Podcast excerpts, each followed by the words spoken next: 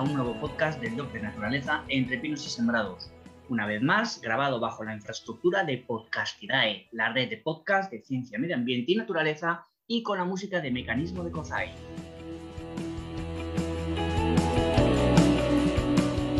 En esta ocasión, una nueva tertulia donde trataremos diferentes aspectos de la caza, donde intentaremos dar un, un toque diferente, un enfoque diferente al que podéis estar acostumbrados. Para ello tenemos al equipo de siempre, Jorge Faragán, biólogo. ¿Qué tal, Jorge?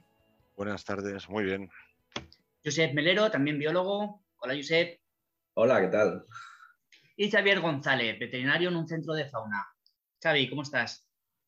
Buenas tardes, ¿qué tal? Muy bien. En esta ocasión vamos a tratar la, la, caza desde un enfoque diferente, como decía antes, y es que no vamos a, a tratar la caza desde un plano anticaza, aunque ninguno de nosotros somos especialmente pro caza, sino que vamos a buscar un punto intermedio, algo que pueda decirse que la caza pase a ser algo más sostenible de lo que es actualmente. Para ello daremos alguna idea, iremos analizando diferentes puntos, cada uno pues dando nuestro punto de vista a ellos. Y hombre, la verdad es que de inicio yo entiendo que es imposible prohibir la caza como tal. Y sí que hay algunos países como Costa Rica que, que, la han prohibido completamente. En un principio siempre pensé que la primera alternativa podía ser una profesionalización de la caza. Es decir, que el que quiera cazar, oye, que no lo tenga como afición, que lo tenga como oficio y, bueno, intentar destinar únicamente la caza a, a cazar especies exóticas, invasoras, especies, individuos autóctonos pero conflictivos. Si bien esto finalmente creo que se tiene que descartar ya con el primer pensamiento porque no sirve más que para que los que quieran cazar pues liberen especies exóticas, invasoras, porque así tienen que cazar. Entonces que lo hagan de manera intencionada para tener aquello que, que quieren.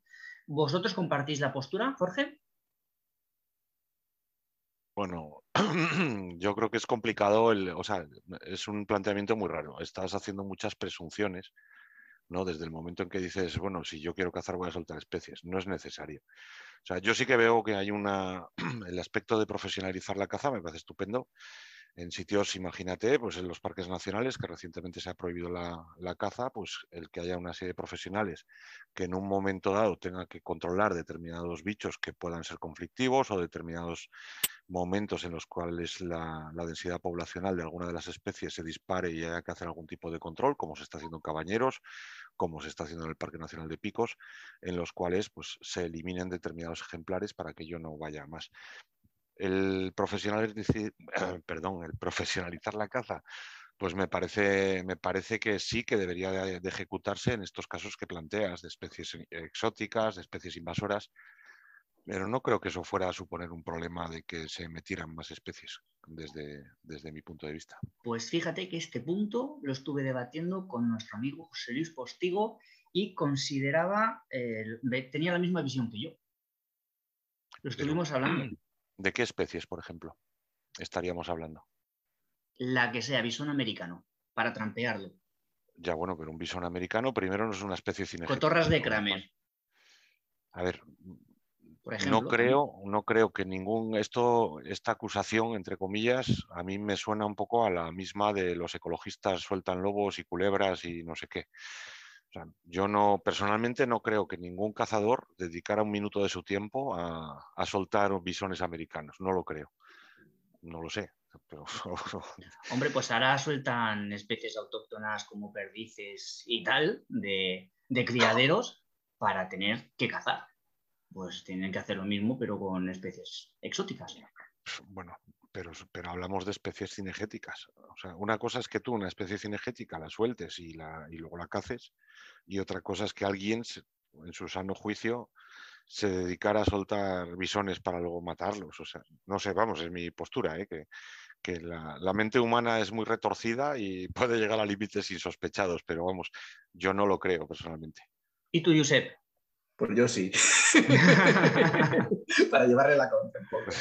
¿no? no, no, sí. Es que realmente si, si fuese una, una cosa que, que, genera dinero, y, hay una gente que se dedica a eso profesionalmente, pues para no quedarse sin, sin trabajo lo harían. Yo, yo lo tengo clarísimo, yo creo que lo harían. Lo que pasa es que tú estás, presum estás con la presunción de que no son especies energéticas, pero si estamos hablando de, esa modificación eh, y de hacer profesional a un cazador, eh, es que seguramente se tendría que modificar también eso. Y, porque si tú lo pones a esa gente a cazar especies exóticas invasoras o a cazar lo que sea mm, a un individuo conflictivo de una especie protegida, porque es conflictivo, seguramente se tiene que modificar también la, legislación para hacerlo posible. Y por tanto, mm, yo no lo veo descabellado que se dedicaran a, dejar ir lo que les interese para, para seguir trabajando. ¿Por qué no? Javier. A ver, yo creo que por un lado tiene que haber la caza entendida como hobby, como ahora, ¿no? Y por otro, profesionalizarla cuando mm, la actividad cinegética se destina a controlar determinadas especies o individuos conflictivos. Son cosas diferentes. Entonces, bueno, eh, está claro que el decir vamos a controlar la población de jabalís o de conejos o de ciervos o de lo que quieras, de la manera que se está haciendo ahora, me recuerda a eso que se dice siempre de que un loco es el que hace siempre lo mismo esperando obtener resultados diferentes. Llevamos muchos años aquí cazando conejo a casco porro, jabalí, no sé cuántos, y aquello no se arregla. Hay que la caza profesionalizada hay que entenderla no desde como la caza tradicional, sino con otros medios y con otros objetivos. Y eso no quita para que en un momento dado se, se establezcan determinadas modalidades de caza para solucionar estos problemas y por otro siga la caza como hobby. Bien, una vez analizado este punto que lo quería hacer como introducción, pero bueno, se nos ha alargado un poquito, pero creo que los aportes han sido interesantes. Vamos a hablar de diferentes puntos que permitirían hacer de la caza una actividad más sostenible de lo que hay hasta ahora. Y es que, por ejemplo, sostenible a nivel de, muchos, muchos, en muchos sentidos. ¿no? Por ejemplo, el tema de los cartuchos que contaminan, que los dejan tirados por ahí en el monte y que ojalá, ojalá se pudieran numerar para así, cuando se encuentren, saber de, quién son propiedad y que les caiga la, multa correspondiente. Entiendo la dificultad de, que entraña esto de, de numerarlos, pero es que realmente creo que podría ser una solución importante para las vainas que, que, vamos encontrando continuamente en el monte. ¿Cómo lo veis? Jorge. Bueno, o sea, eso sería lo más sencillo desde mi punto de vista. O sea, el hacer lotes en las vainas está tirado, o sea, no tiene ninguna complicación. Yo creo que una cosa es el impacto visual, ¿no? ¿Cuánto, ¿Qué contamina más? Vamos a decir, 30 gramos de plomo que lleva un cartucho o una vaina. Una vaina, pues es feo, desde luego, es como cuando vemos una bolsa de patatas tirada en la acera, ¿no? Que dices, pues hay que ser un poco guarro para tirar esto aquí pero realmente una vaina no es altamente contaminante, es un trozo de plástico con un trozo de, metal. El, controlar eso, ya hay legislaciones en, las distintas autonomías que te dicen, bueno, tú tienes que llevar X cartuchos, tienes que, si te viene el guarda y decir cuántos cartuchos llevabas y cuántos llevas, cuántos tiros has tirado y cuántas piezas llevas, es un poco un intento de, hacer un control, que es este que propones tú, en el que sí que, bueno, llevas tres perdices y llevas dos vainas, que es que mataste una o sea, dos perdices de un único tiro, se puede dar el caso, efectivamente, pero si llevas 20 codornices y solo tres vainas, es evidente que pues, estás haciendo una ilegalidad. Entonces, eso, por ejemplo, en Castilla y León ya se está controlando y, un guarda o un agente de la Guardia Civil puede, puede multar a un cazador por este aspecto. A mí no me parece preocupante lo de las vainas, quiero decir, legislado como está, en el caso que se está haciendo, por ejemplo, aquí en Castilla y León, y bueno, pues ir acostumbrando a la gente a que recoja esas vainas. A mí me parece mucho más pernicioso para el medio la inmensa cantidad de plomo que se, que se tira al campo. Cualquier día de caza estás oyendo tiros constantemente.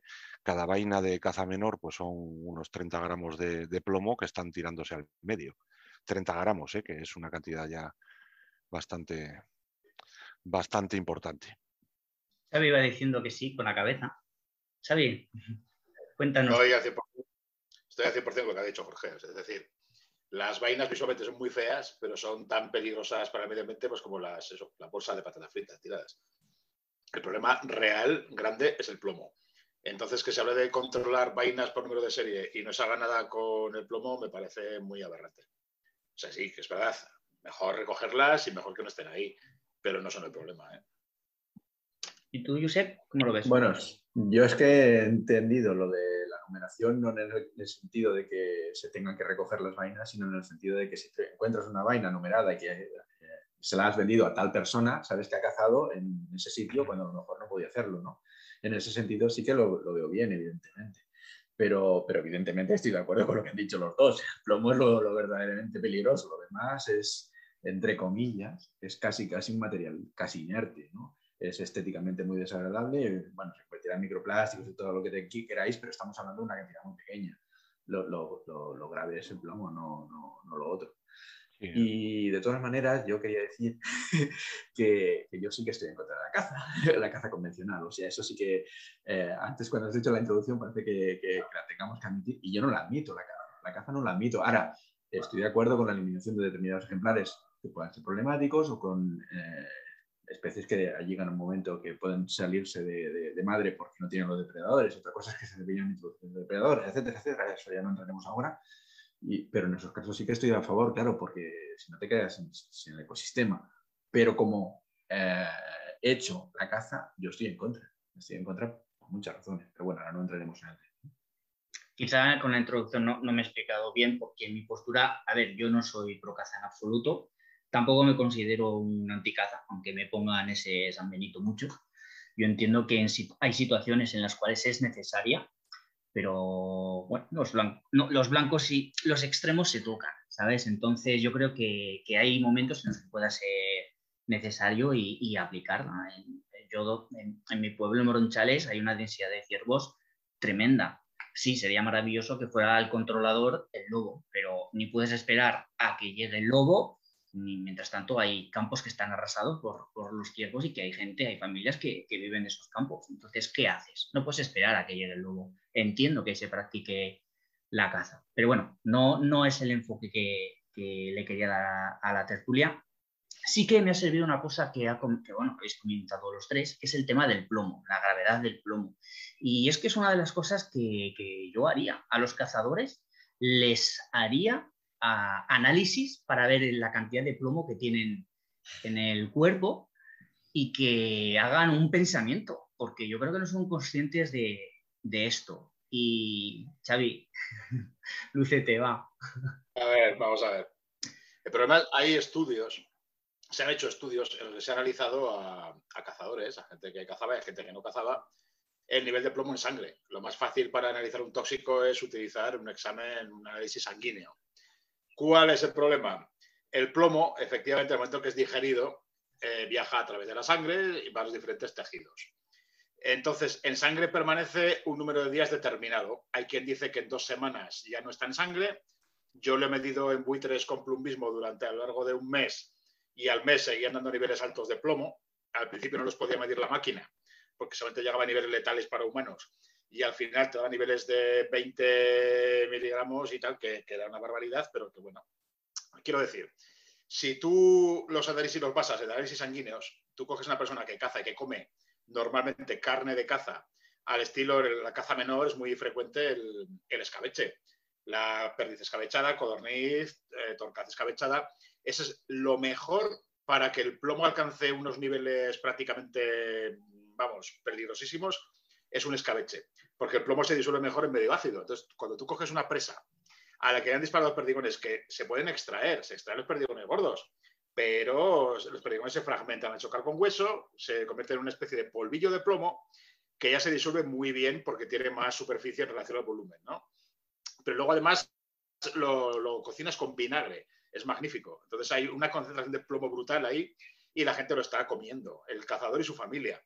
¿Qué ocurre? Que con análisis de sangre, tú a periódicos no vas a ver realmente la intoxicación por plomo. Habría que hacer biopsia de hígado, biopsia de tejido óseo, biopsia de tejido nervioso y claro, esto no es lo mismo. Entonces es muy complicado. claro, estos estudios, estos estudios te dicen, no, en cazadores no se ven más niveles en sangre de plomo que en gente que no caza. Claro que no. Eh, pero es porque en sangre está un determinado número de días. Entonces, no son válidos. El plomo nunca se elimina. Se deposita en tejido nervioso, se deposita en hueso, en hígado como primer paso. Entonces, es un tóxico, o sea, abandonar un conejo tiroteado en el monte, como se está haciendo ahora mismo a montones, o un jabalí piloteado, o un ciervo al que le han pegado un balazo, es lo mismo que poner un cebo envenenado. Es lo mismo. Un águila real con ocho perdigones del 5 que ingiera, se muere. Un águila real de 5 kilos con ocho perdigones del calibre 5, de los que se usan para liebre, por ejemplo, muere.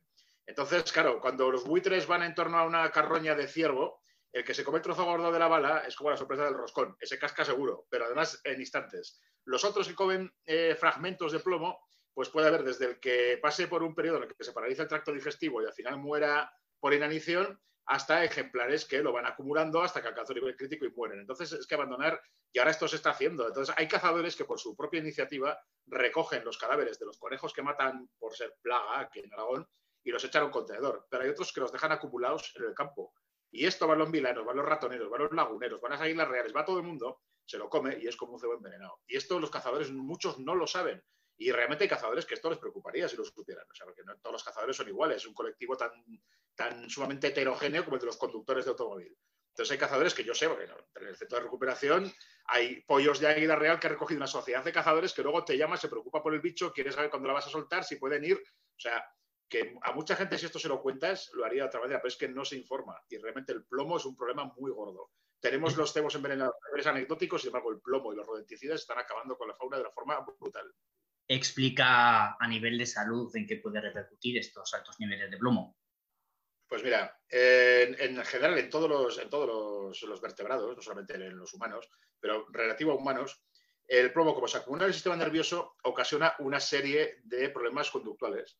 Eh, es muy conocido el caso de, gente famosa que, era famosa por su mal genio, como Goya, como Caravaggio, el pintor del, principios del barroco, eh, que esta gente se ha descubierto luego, como Beethoven, por ejemplo, luego se ha descubierto que realmente es que tienen altos niveles de plomo. Y esta gente era muy famosa por su mal genio. O sea, Caravaggio en el siglo XVII, lo peor que te podía ocurrir eh, prácticamente era encontrarte con Caravaggio por la calle. El tío estuvo, se pasó toda su vida huyendo de un sitio a otro porque mataba a alguien en algún sitio en duelo y se tenía que fugar a otro lado, ¿no?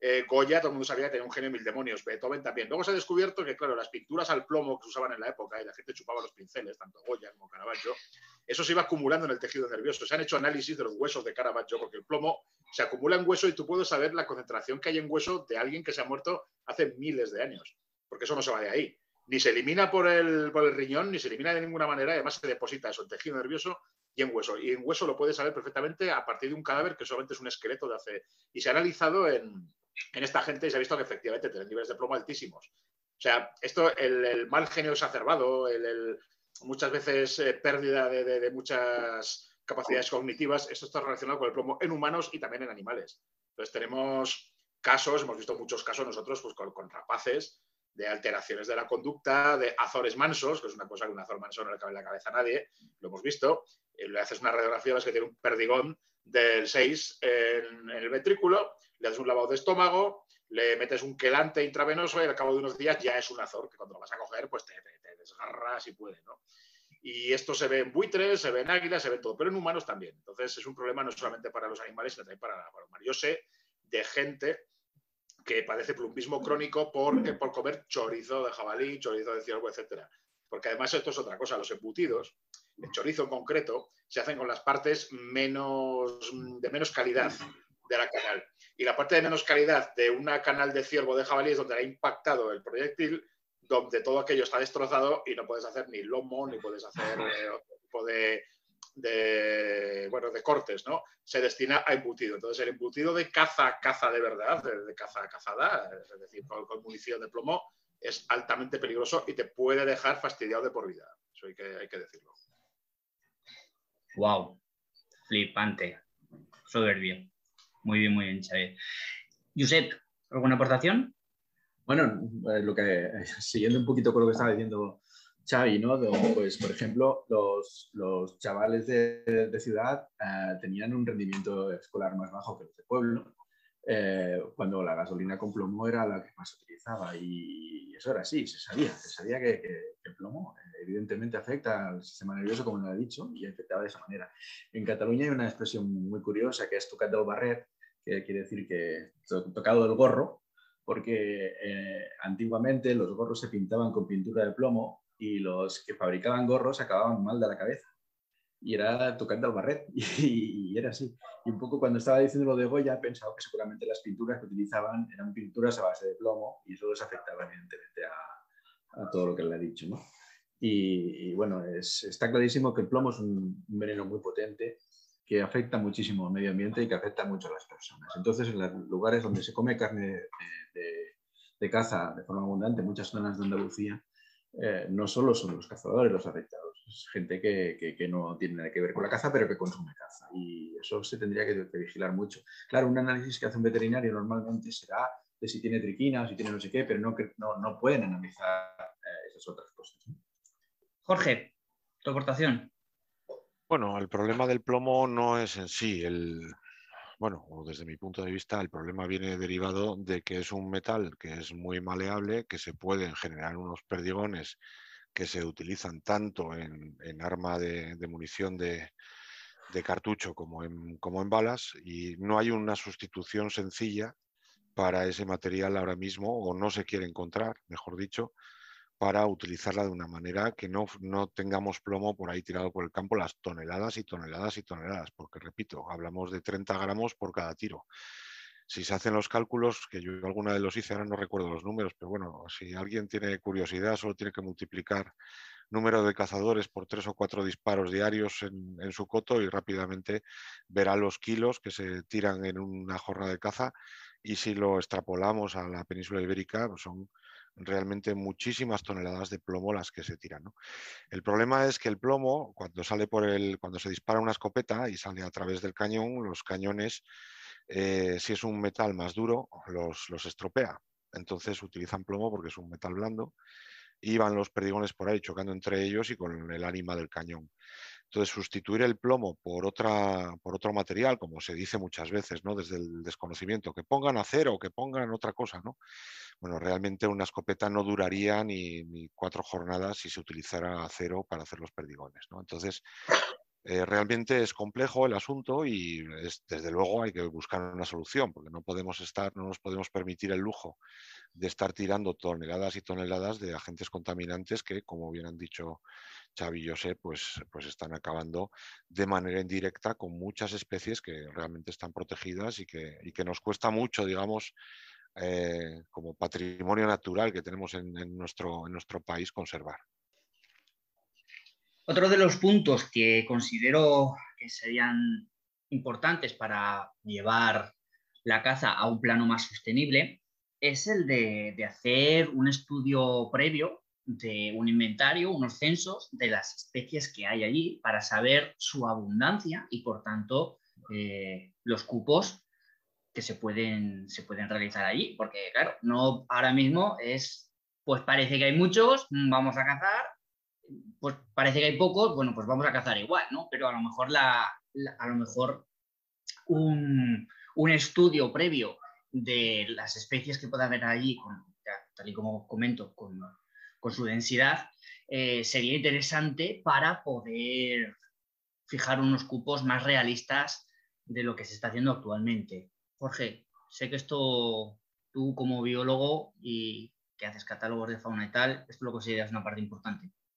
Bueno, es fundamental. De hecho, o sea, casi todo lo que se está haciendo ahora mismo de intentar, digamos, no prohibir la caza, sino regularla desde, desde ámbitos, digamos, más conservacionistas, va un poco en esa línea desde tiempos inmemoriales, vamos a decir, en algunos países se han, se han hecho este tipo de, digamos, de censos para, luego hacer una extracción sostenible de un recurso que no deja de ser eh, el, recurso cinegético. ¿no? En, en, realidad, en la actualidad, por ejemplo, la Oficina Nacional de la Caza lo que está haciendo, se ha dado cuenta de que en algunos sitios les ponen contra las cuerdas precisamente porque no hay ninguna estadística de bichos ni siquiera cazados. Ya en caza mayor un poquito más, en caza menor nada, ¿no? La gente no apunta absolutamente nada de lo que abate. Entonces ni siquiera contamos con el número de bichos abatidos reales que se producen en, la acción cinegética. Entonces eso, eh, digamos que va en contra de la sostenibilidad de un recurso. No sé ni siquiera lo que cazo. Entonces, mucho menos los planes cinegéticos que se han acometido en los últimos en los últimos años, desde que entró, entraron en, las distintas comunidades la legislación en la cual es obligado el hacer un, plan cinegético en el cual se hagan estos censos de los que hablas, no se hacen o se hacen de aquella manera. Entonces, no tenemos, eh, digamos, el punto de partida, pero no se hacen en los cotos privados de caza y no se hacen en las reservas regionales de caza y no se hacen en ningún lado, ¿no? Vanguarda, mira, bueno, hay casos, hay excepciones, obviamente, con todos los lados, ¿no? Pero realmente no se hacen. No saben el número de, bichos que tienen en un sitio y los cupos van pues un poco a la que te parió. Un poco pues siguiendo lo que se venía cazando los años pasados, que parece que sigue habiendo corzos, por ejemplo. Un caso en sitios como la cordillera cantábrica donde entró el gusano del corzo y los corzos han desaparecido, los cupos en las reservas regionales de caza han tardado varios años en darse cuenta de que no había corzos para matar. O sea, directamente habían muerto del gusano no había corzos, pero tú mirabas las tablas de cupos establecidos y los bichos que se podían abatir y seguían manteniéndose los mismos cupos. ¿Qué pasa? Que cuando vieron que si permitían la caza de no sé qué reserva de 20 corzos y solo abatían 3, eh, coño, pues igual es que no hay corzos. Entonces, Normalmente esto viene muy, muy, muy, mal, muy mal ejecutado por parte de las distintas administraciones y ya no digo por las sociedades de cazadores, con obviamente lo que ya comentó antes Xavi, excepciones de cotos de caza, asociaciones de cazadores que lo hacen bien, pero no son la norma. La norma es justo lo contrario. No se hacen censos, no se, no hace conteos, no se tienen en cuenta que el primer día de temporada están matando todo adultos, por ejemplo, de perdiz y debería suspenderse la caza cosas de ese estilo no se hacen regularmente. O sea, se espera al final de la temporada para decir, bueno, hemos matado no sé cuánto, bueno, parece que algo menos de esto o algo más de lo otro, pero no hay, para que os hagáis una idea, este año lo ha puesto obligatorio la Junta de Castilla y León el, rellenar un estadillo para cazador, para cada, cada día de caza, que el cazador apunte lo que ha batido. O sea, este año, 2022, en la oficina de caza o Artemisan o estas, eh, digamos, asociaciones grandes de cazadores se han dado cuenta de que por ahí van los tiros, nunca mejor dicho. Si no tienes unos censos, no tienes absolutamente un registro de lo que haces, tu actividad es absurda, porque realmente lo que estás haciendo es comerte el recurso, que es lo que sucede en gran parte de España. Xavi, cuéntanos tu visión. Yo creo que es evidente que esto tendría que hacerse de forma por alguien independiente. O sea, los, censos de, lo que se puede, de lo que hay, y a partir de ahí calcular qué es lo que se puede extraer, se tendría que hacer por parte de entidades independientes. Llámalo, eh, bueno, regulado de alguna manera, profesionales que supieran de lo que están hablando. No se puede dejar a, a los interesados que regulen esto. ¿Por qué? Porque hay interesados que lo harían muy bien, porque hay gente que lo hace bien, y hay interesados que simplemente pues nos cargamos todo lo que haya y si eso es lo que viene, pues compramos X perdices o codornices o lo que sea a un primo mío que los cría en una granja, ¿no? Que esto se hace. Entonces, yo creo que para mantener las cosas, para que la caza fuera sostenible, habría que primero saber qué población tenemos, cuántos individuos se pueden extraer y actuar en consecuencia. Y tendría que ser de forma independiente, científica y llevada a cabo por profesionales, no por el tío paciano que llega y ve, pues este año tres perdices aquí, pues el año pasado había cinco, pues vamos a matar este año más. Eso no puede ser. Entonces, lo tengo muy claro. Josep, faltas tú. Bueno, mira, yo tengo un compañero que hizo un, máster, el trabajo de máster era controlar la cantidad de, perdices que se cazaban en un, coto y, la capacidad de carga que había allá. Y era muy curioso porque los resultados ofrecieron claramente la, la realidad. O sea, se cazaban más perdices de las que podían sobrevivir allí.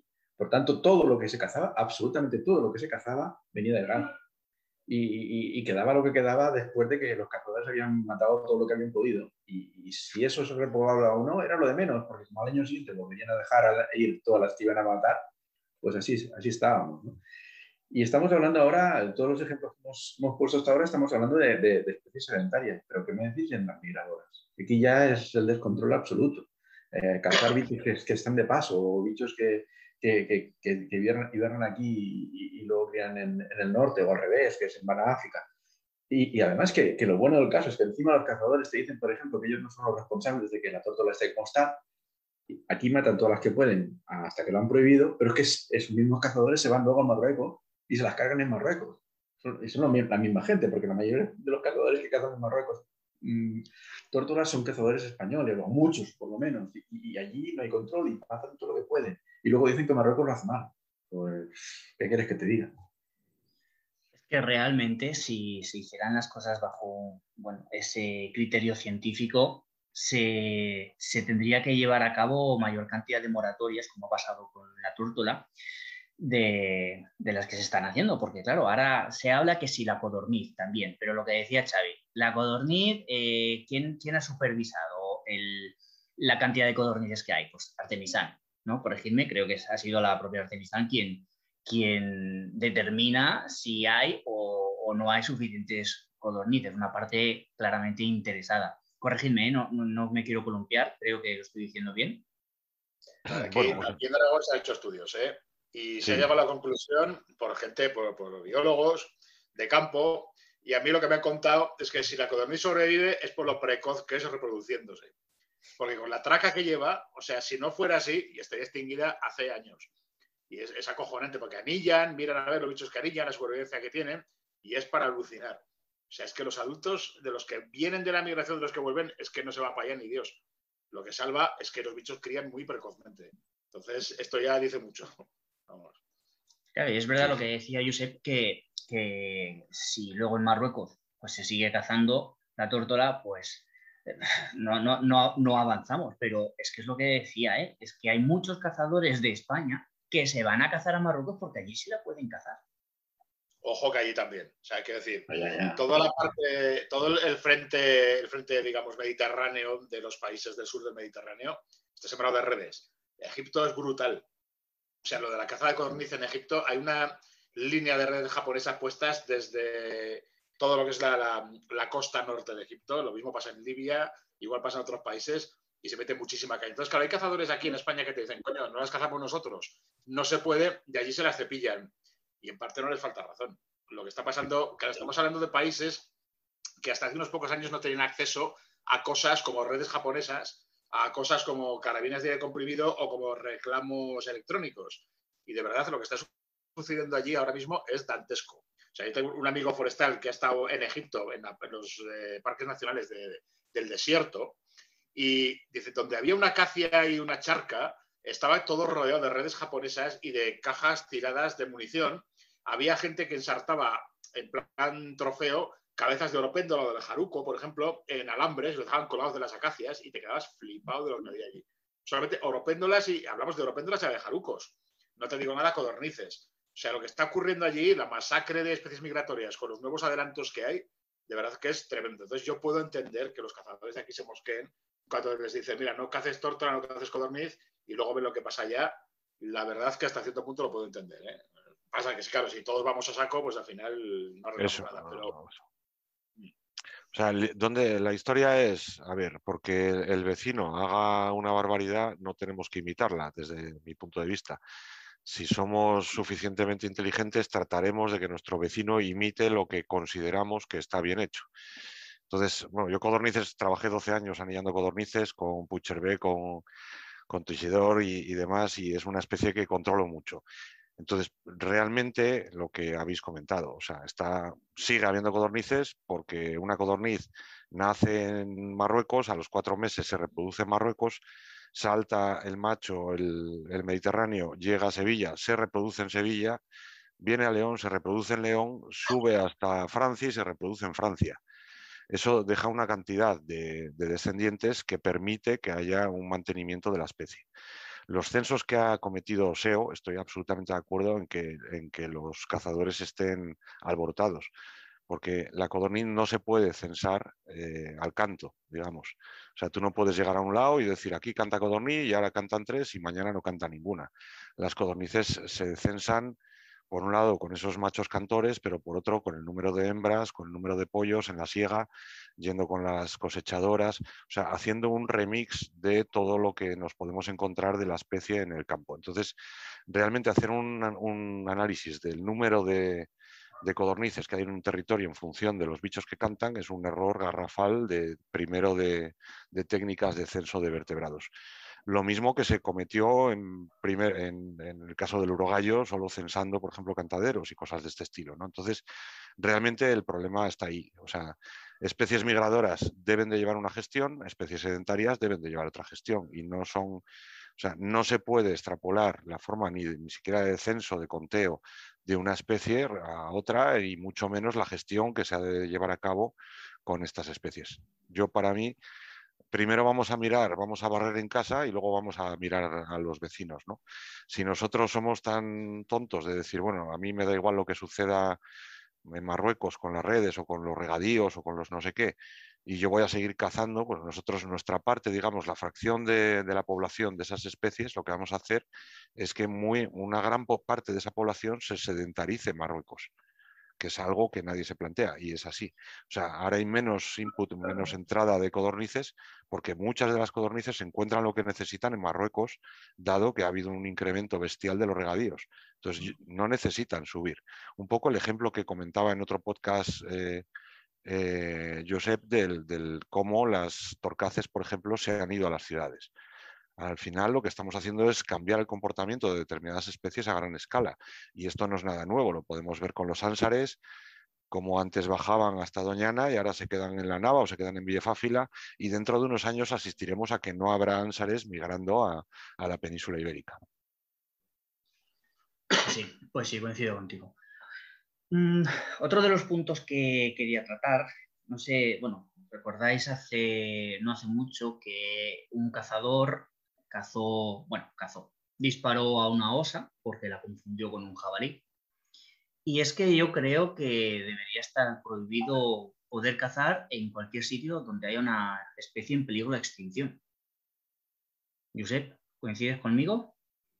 por mí encanta toda la vida, pero si haces eso, entonces no se puede cazar ni en todas partes hay especies en peligro de extinción. No sé.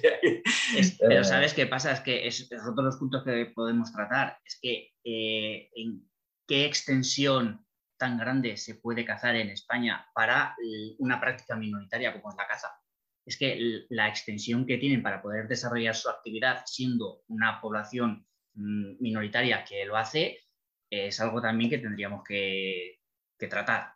Pero bueno, vamos a ceñirnos al, punto anterior, al, de la osa muerta y las especies en peligro de extinción, y luego, si no, tratamos el otro también. Vale. No, no, claro, evidentemente, si tienes una, especie muy amenazada y te vas allá y cazas, y pues es fácil que puedan producirse accidentes. Y ya no digo intencionalidad, que yo creo que la hay, pero dejando parte de eso, se pueden producir accidentes. Está clarísimo. Si tú tienes un animal, por ejemplo, como el oso, que tienes 70 osos en el Pirineo y, estás cazando pues caza mayor allá jabalí, pues, pues te puedes cargar un oso fácilmente. Y claro, a la que te, te cargas dos, pues estás cargando una parte no, no, no, no despreciable de la población. Estamos hablando de una, especie que son muy pocos individuos. Por tanto, yo lo veo fatal. No, no se debería poder cazar eh, donde hay urogallo, donde hay oso, donde hay especies muy sensibles. Nuestro amigo Jaime es de la opinión que en este caso, osa muerta, eh, reemplazar dos individuos. Que se asuman los costes de, reemplazar dos individuos. Sí, claro, bueno, en el caso de, los otros puedes, puedes, volver a traer de, Eslovenia. Pero vamos, que si te pones a hacer eso, incluso, incluso sí, cuenta lo que cuesta eso. Y eso que lo paga, lo va a pagar el cazador que se carga la osa. ¿La asociación de cazadores? ¿La asociación de cazadores? Bueno, eso, bueno, ahora mismo te aseguro que no es así. No, no, pero estamos hablando de, a lo mejor, puntos utópicos, ¿no? Pero estamos hablando de cómo se puede hacer la caza más sostenible. Vale. Pues a lo mejor es Sí, pero entonces vas a traer urogallos de, de no sé dónde. De Escocia. Ya, pero incluso ya son de otra subespecie. A lo mejor no queda más remedio porque Pues con el cuello de botella que hay ahora, con el urogallo, a lo mejor hasta venía bien. No, no, sí, probablemente, pero lo que quiero decir es que, esa no es la solución y además hay especies que incluso están amenazadas a nivel mundial. Entonces ya, ¿qué? Eh, ¿Te vas a poner a cazar donde hay linces, linces en, eh, ibéricos? Pues claro, pues te puedes cargar el lince ibérico y estamos hablando de ahora de mil ejemplares, que son mil cien ejemplares, pero, pero aún así está en peligro. No, no, no, no tenemos que olvidar que está en peligro y en peligro serio, pues pues no. Y, claro, ¿dónde están los linces? En los cotos de caza. Es lo que dicen siempre, de lo que presumen siempre los cazadores, que, ellos son los que protegen el lince porque están los cotos de caza. claro, todos los cotos de caza, pues evidentemente o están los cotos de caza o están en, están un tiesto de tu balcón porque no hay más sitios. ¿no? no, pero es que además eso es una milonga, y lo digo así, porque ¿Por qué están los linces allí? Porque tienen conejo. Bueno, O y sea, porque es, una manera indirecta de salvar al lince, cuando la caza fue una manera directa con el lince.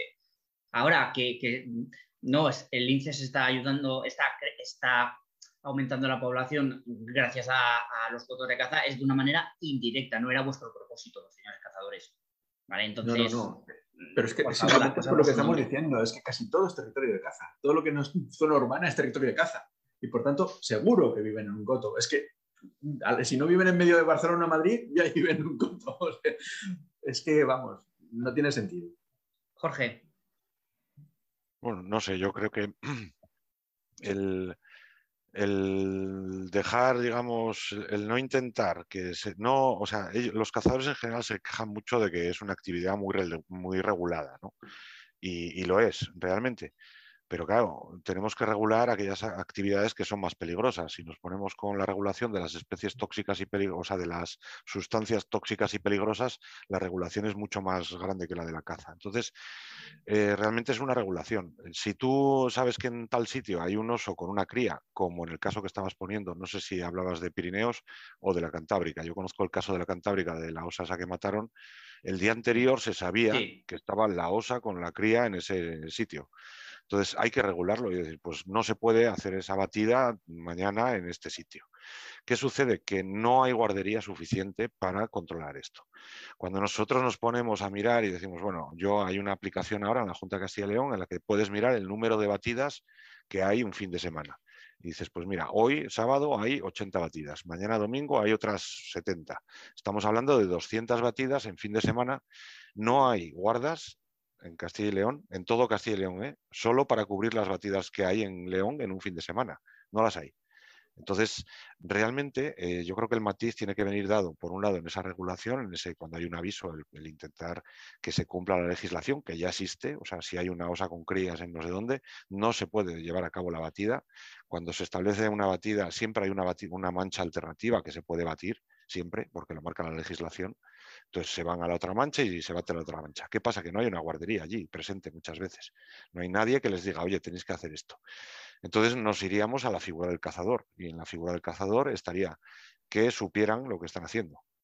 El problema en muchos casos es que no saben lo que están haciendo. O sea, si ahora mismo se hiciera un examen de cazador de reconocimiento de, de especies al común de los cazadores, a ese millón y medio de cazadores que hay en España, a buen seguro suspendería a 1.480.000 solo poniéndoles especies cinegéticas. Ya no digo que se les pusieran especies no cinegéticas.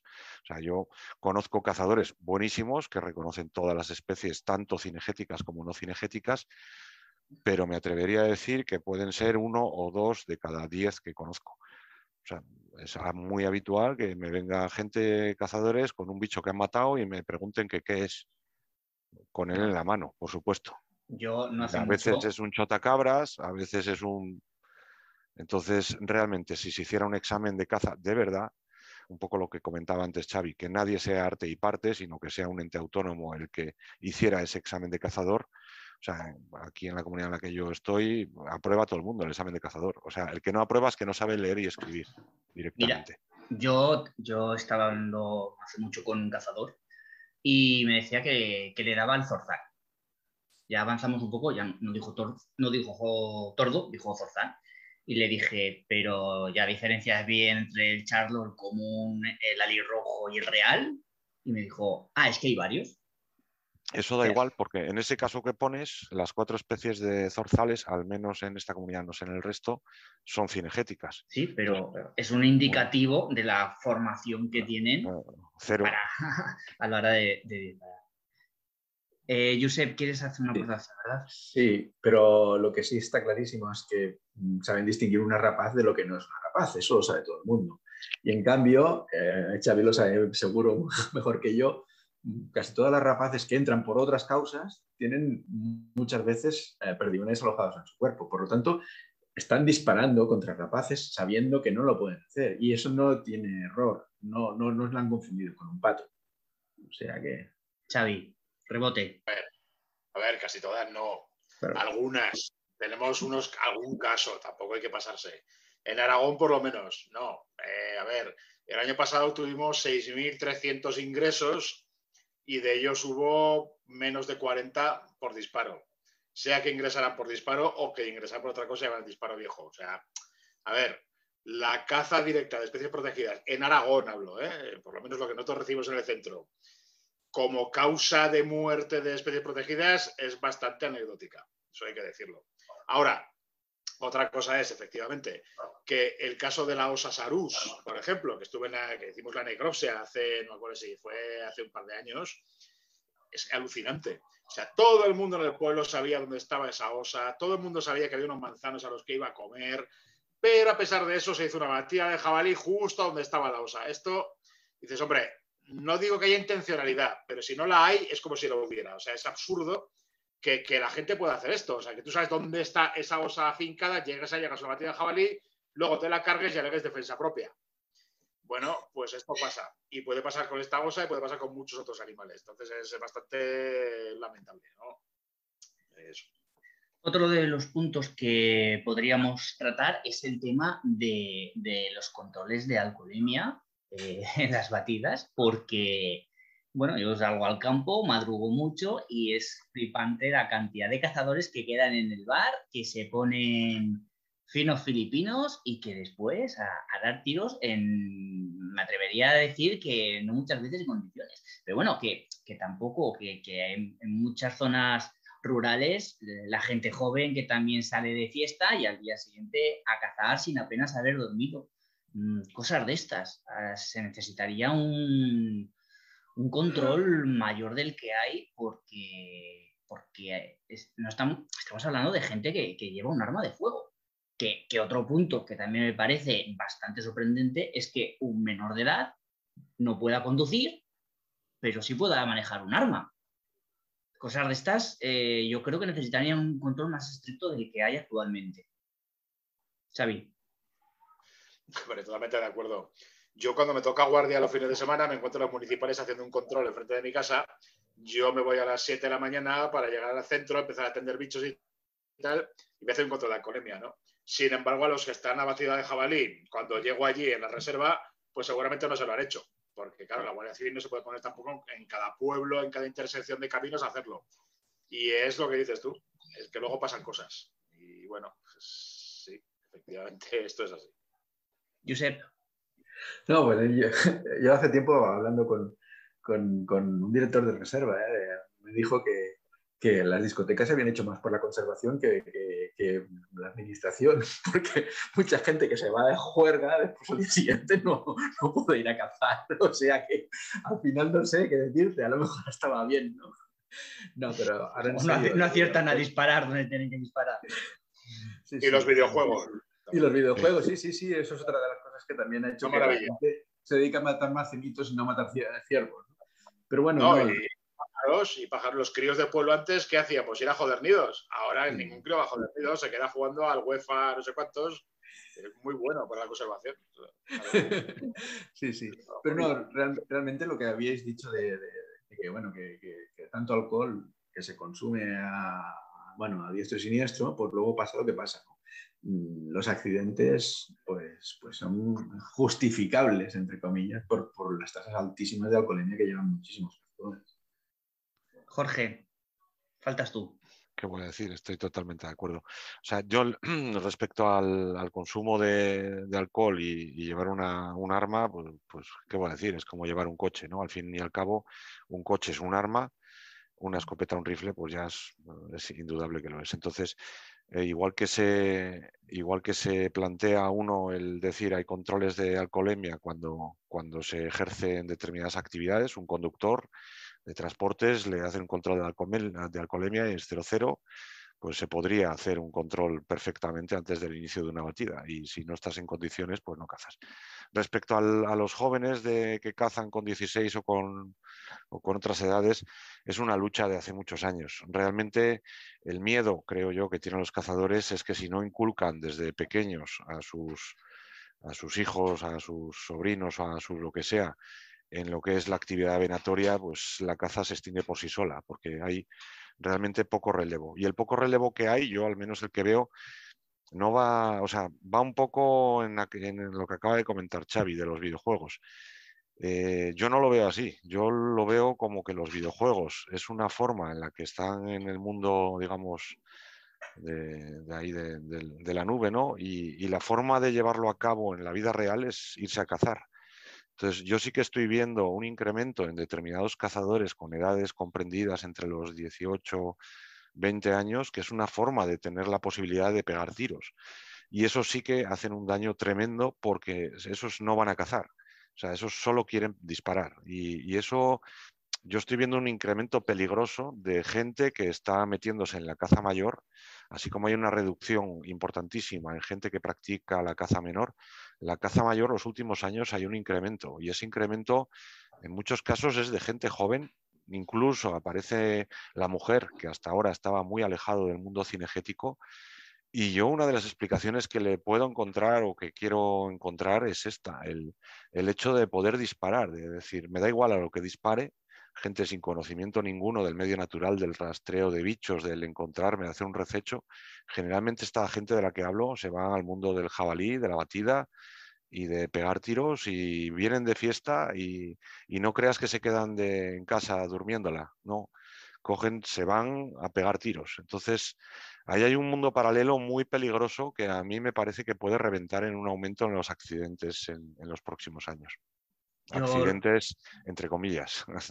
Yo lo veo como tú, Jorge. Creo que la Casa Mayor eh, está teniendo entre, entre la gente joven, no le da a la Casa Menor ahora, se inclina más por la, Casa Mayor. Josep. Sí, quería, quería, comentaros una cosa. Bueno, lo de, ¿qué opináis de, de, que se imparta las asignaturas de caza en Extremadura o en Madrid o en Andalucía? Pues yo que considero más útil que te enseñen a cambiar un enchufe o algo de mecánica del motor del coche que no a cazar. Y que O que te enseñen la constitución, por ejemplo. Que no que te enseñen a cazar, a que te enseñen a planchar, que te enseñen a cocinar, que te enseñen a coser, que no a cazar. Ya lo he pues, dicho. Pues, justamente es lo que se está haciendo. Sí, se está haciendo, pero bueno, o sea, también por dejadez del resto de la sociedad, desde mi punto de vista. Porque, a ver, a mí que me vengan y me digan la Federación de Caza es muy potente, bueno, la Federación de Golf es infinitamente más potente, tiene muchísimos más federados que la de caza, la de golf. ¿Por qué no se da golf en las clases? ¿No? O sea, es que es absolutamente ridículo que a unos chavales vayan a comerles la cabeza porque digamos que una persona no está formada a esas edades y van allí a comerles la cabeza. Entonces, chiquito. Al final ellos lo que ven es que la actividad cinegética se va un poco al garete y tratan de reclutar, vamos a decir así, desde tierna infancia lo que puedan para intentar salvar su actividad, porque no hay otra forma de verlo. Chicos, antes de dar por finalizada la tertulia de hoy, ¿algún último apunte por vuestra parte, Xavi? Pues hombre, yo con esto de, de la, impartir la actividad cinegética como asignatura y tal, yo lo veo muy positivo. A nosotros nos impartían otras asignaturas, también nos repateaban los hígados, en casa nos decían otras cosas y salimos completamente ajenos y anti frente a eso que nos impartían. Imagino que ahora puede ocurrir lo mismo. La rebelión de la juventud muchas veces, cuando en las aulas te dan algo que te resulta muy ajeno y que realmente dices, pero esto qué es, pues, puede revertir en, contra de lo que yo pretenden. Me parece bien. Jorge, ¿algún último punto? No, bueno, yo eh, lo único decir que bueno, puede ser necesaria la caza en algunos momentos, puede ser una actividad que se pueda desarrollar como hobby, pero siempre absolutamente regulada. O sea, yo no soy, no soy partidario de la caza, o sea, no me gusta cazar y no cazaré nunca, porque no me gusta matar bichos, para empezar pero creo que se puede llevar a cabo si se regula perfectamente, cosa que no se está haciendo en la actualidad y cosa que es absolutamente necesaria para que esa actividad pueda seguir desarrollándose. Mi punto de vista coincide al 100% con, con el tuyo, Jorge. Josep, tú pues sí, yo anticaza. yo soy anticaza y además lo que quiero decir es lo que el tópico y típico que siempre decimos, que estamos en contra, ¿no? que el 2% de la población se apodera del 90 y pico por ciento de la, superficie. O sea que cuando salen ellos a cazar, nosotros nos tenemos que retirar, porque siempre tienes el riesgo de que te peguen un tiro. Bueno, pues daremos por finalizada la, tertulia de hoy. Muchas gracias, chicos, una vez más por, por vuestra participación. Josep, muchas gracias. Gracias a ti. Jorge, muchas gracias. Xavi, muchas gracias. Encantado. Y yo mismo, para finalizar, Víctor Quero, espero que os haya gustado la, la tertulia de hoy. Si es así, os animo a que escuchéis el resto de tertulias que tenemos colgadas. Y hasta aquí. Muchas gracias por dedicarnos vuestro tiempo. Finalizamos con la música de Mecanismo de Kozai.